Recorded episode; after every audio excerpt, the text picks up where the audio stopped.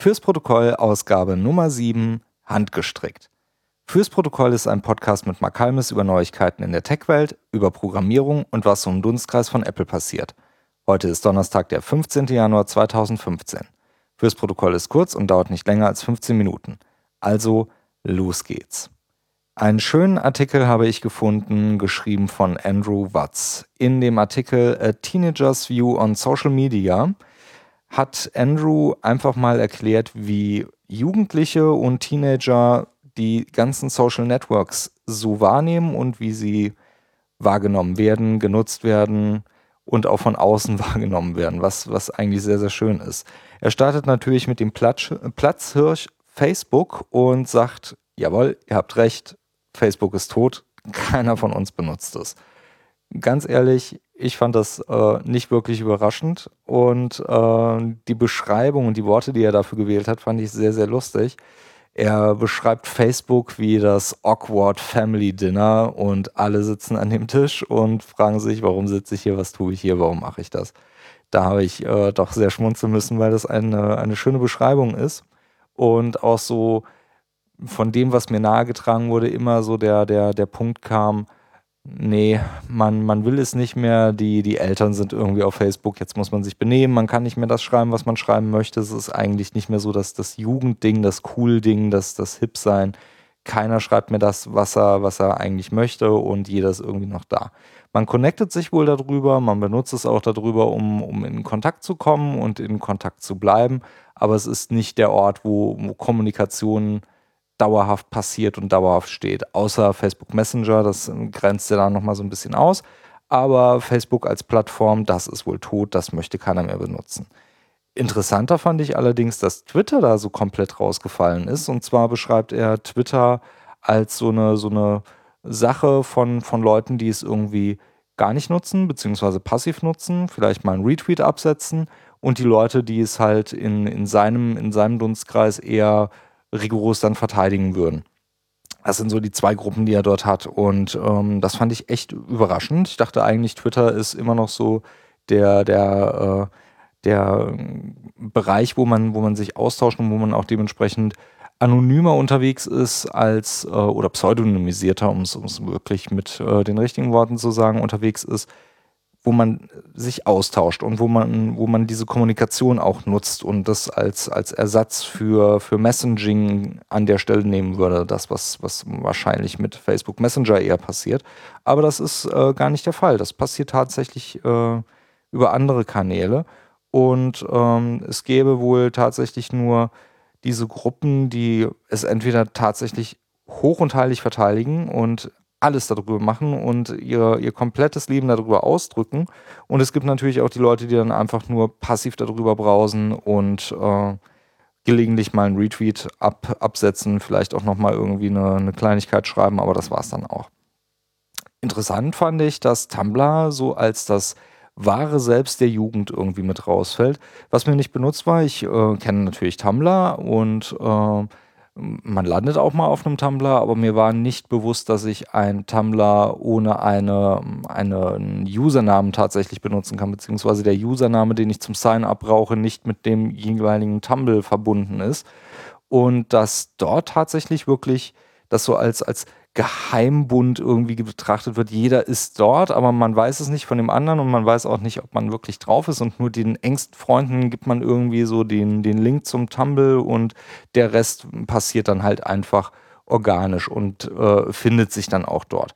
Fand ich schon sehr krass und äh, hat auch äh, tatsächlich mich äh, nochmal so ein bisschen nachdenklich gemacht und äh, kann mich noch so an, an die Suppe erinnern von damals, lang, lang ist es her äh, die Soap.io-User äh, wissen jetzt genau, was ich meine. Was ich äh, dann auch wieder sehr überraschend fand, ist, dass WhatsApp in den USA nach WhatsApp Aussagen überhaupt gar keine Relevanz hat. Das ist so das Ding, das installiert man sich, wenn man dann irgendwie ins Ausland fährt. Abroad hat er das genannt, also wenn man, wenn man dann wahrscheinlich über den großen Teich fliegt.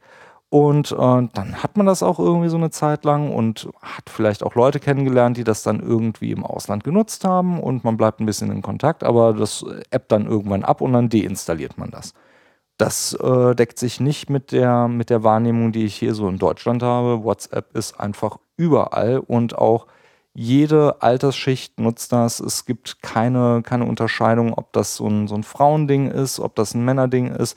Jeder nutzt einfach WhatsApp. Das ist so selbstverständlich wie SMS schreiben und äh, da kommt man auch, glaube ich, nicht weg. Ich fand den Artikel ganz lustig, habe den ähm, auch wirklich genossen zu lesen. Da waren auch einige Sachen dabei, die ich überhaupt nicht kannte und äh, da merkt man auch einfach, dass man alt wird. Äh, die Stimme der Jugend äh, spricht heute eine andere Sprache. Ein sehr schönes Video habe ich auf YouTube gefunden. Das heißt Four Artists Paint One Tree und ist eine kurze Dokumentation von Disney. Ich glaube, geht so eine Viertelstunde, kann man sich nett anschauen und ähm, beschreibt erstmal so ein bisschen, wie die Arbeit generell bei, bei Background-Zeichnern bei Disney abgelaufen ist. Äh, und man hat halt so ein bisschen Background-Zeichnung gesehen und es wurde dort auch erklärt, wie sich das mit verschiedenen Künstlern verhält. Jeder Künstler hat natürlich eine eigene Handschrift und ähm, wenn man an einem Gemeinschaftsprojekt arbeitet, wie bei einem Disney-Film, dann muss man sich darauf einschießen, dass man nicht eben seine eigene Handschrift hat, sondern dass jeder Pinselstrich und jede Architekturentscheidung, die dort getroffen würde, wie etwas gezeichnet wird, wie etwas gemalt wird, dann so uniformell abbilden kann, dass man, dass man die Unterschiede nicht rausstellen kann, dass es halt einheitlich ist, dass es ein haha, Bild ist. Und ähm, das fand ich dann einsichtig, klar, natürlich. Ähm, ist einem so nie bewusst, wenn man nicht drüber nachdenkt oder aus der Branche kommt, aber man, man erkennt es dann natürlich. Und ähm, die, die Künstler, die dort vorgestellt wurden, die wurden dann aber aus ihrem Kontext rausgenommen und äh, an, einem Samstag, ne, äh, an einem Samstagnachmittag einfach in die Wildnis gesteckt, vor einem Baum platziert und gesagt, so jetzt malt doch mal den Baum. Und jeder Künstler hat eine, einen anderen Ansatz gehabt, diesen Baum zu malen. Und ich fand das hochgradig spannend, diesen, diesen Künstlern bei der Arbeit zuzusehen, wie sie gemalt haben, was sie sich angeschaut haben, was ihre Idee dahinter war, was sie abbilden wollten und wie, wie frei sie gemalt haben. Ähm, mir macht sowas unheimlich großen Spaß, da drauf zu gucken und zu sehen, wie sowas entsteht und wie sowas ist. Und so die ersten Pinselstriche, die, die ersten Outlines, die man da sieht, wo man noch sagt, ja, super, das kann ich auch. Und dann merkt man aber so mit der Zeit, ah, jetzt geht's in eine Richtung, das kann ich jetzt dann doch nicht mehr. Und ähm, ich mache, glaube ich, doch irgendwie, nein, das probiere ich dann doch nicht. Ich fand das hochgradig spannend. Es hat mir richtig, richtig viel Spaß gemacht, dieses 15 Minuten Filmchen zu schauen. Ich kann es wärmstens empfehlen und ähm, das solltet ihr euch definitiv anschauen. Apropos Video, ich habe noch eine Liste mit mehreren Videos gefunden, die ich auch sehr, sehr interessant fand. Und zwar gibt es eine Webseite, die sich da nennt Handmade Hero. Der Autor Casey Muratori hat sich gedacht, ich mache mal ein Videospiel bzw. verkaufe ein Videospiel für einen relativ kleinen Beitrag, aber ähm, ich mache es so, dass ich das nicht einfach nur verkaufe und vielleicht kickstarten lasse, ich äh, berichte darüber, wie ich dieses Spiel programmiere und streame das Ganze auf Twitch. Jeder, der das jetzt gerade gehört hat und ein bisschen programmiert, dem wird wahrscheinlich so ein Aha-Erlebnis gerade überfallen. Ich fand, ich habe gedacht so, hä, was ist das denn? Wie kann man das denn machen?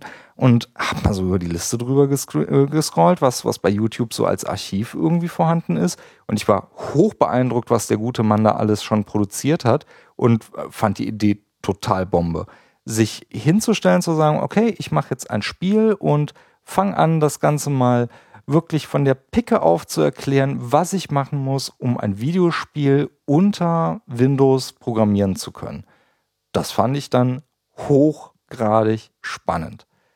Was ich also gemacht habe, war natürlich erstmal drüber schauen, so was, was, was macht der gute Mann denn da und was hat er denn so an, an Videos denn gemacht? Er hat dann so ein bisschen er nennt es Probe, Probestreams gemacht, die habe ich noch nicht geschaut. Dann erklärt er so ein bisschen, wie, wie C funktioniert und was man da alles so verstehen muss. Ähm, C kenne ich jetzt so zu Genüge, dass ich, dass ich zumindest da keine Probleme hatte, zumindest am ersten Bereich, was ich, was ich mir angeschaut habe. Ähm, was ich mir dann aber angeguckt habe, war die erste offizielle Folge und zwar das Bildsystem unter, unter einem Windows-Rechner und äh, war sehr beeindruckt, als er dann sagte, so, nein, Visual Studio, ja, das braucht man für den Compiler, aber Da nehme ich halt einen Editor her und ich nehme halt auch einfach nur ein Batch-File, um mein Bild quasi anzustoßen und mache das halt wirklich alles von Hand. Und in guter anderthalb Stunde oder eine Stunde 20 Minuten erzählt er dann so in diesem, in diesem ersten Video, was ich mir angeschaut habe, wie das denn alles zusammenspielt, was man denn machen muss, auch äh, wirklich nachvollziehbar für einen, für einen An oder für, für mich nachvollziehbaren äh, Anfänger, wie, wie, wie das denn so funktionieren könnte.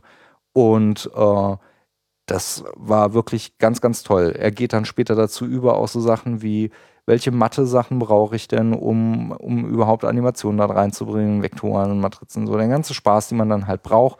Auch so Sachen, wie ich, wie ich die Assets dann irgendwie wegkriege. Also er hat, glaube ich, jetzt ähm, über 40 Videos, glaube ich, schon auf der, auf der YouTube Archive Page und es kommen immer auch neue mit dazu.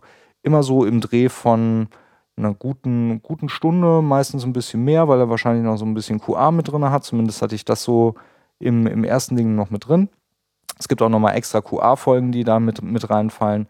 Wirklich hochgradig spannend. Respekt für, für Casey Muratori finde ich einfach eine großartige Idee und wenn ich mal ein bisschen Luft habe, werde ich mir da, glaube ich, nochmal die ein oder andere Folge angucken. Das hat wirklich viel, viel Spaß gemacht. Empfehle ich euch ganz, ganz stark. Das war's mal wieder. Das war die Ausgabe Nummer 7 von Fürs Protokoll. Die Links zur Ausgabe findet ihr in den Shownotes oder auf www.protokollcast.de slash 7. Feedback und Kommentare bitte gerne und reichlich an Protokollcast auf Twitter oder app.net oder einfach auf die Webseite gehen unter www.protokollcast.de slash 7. Da könnt ihr euch äh, austoben, könnt Kommentare schreiben, würde ich mich sehr darüber freuen. Wenn euch die Sendung gefallen hat, auch gerne ein Review in iTunes schreiben oder einfach auch nur auf die Star-Ratings klicken. Das hilft mir, das hilft anderen Hörern, das zu entdecken. Und äh, wie gesagt, wenn ihr Zeit habt, ein Review zu schreiben, gerne da rein. Dann könnt ihr auch den Hörern sagen, was euch gefällt, warum ihr fürs Protokoll hört. Das war's fürs Protokoll. Ich bin Mark Halmes. Bis zum nächsten Mal.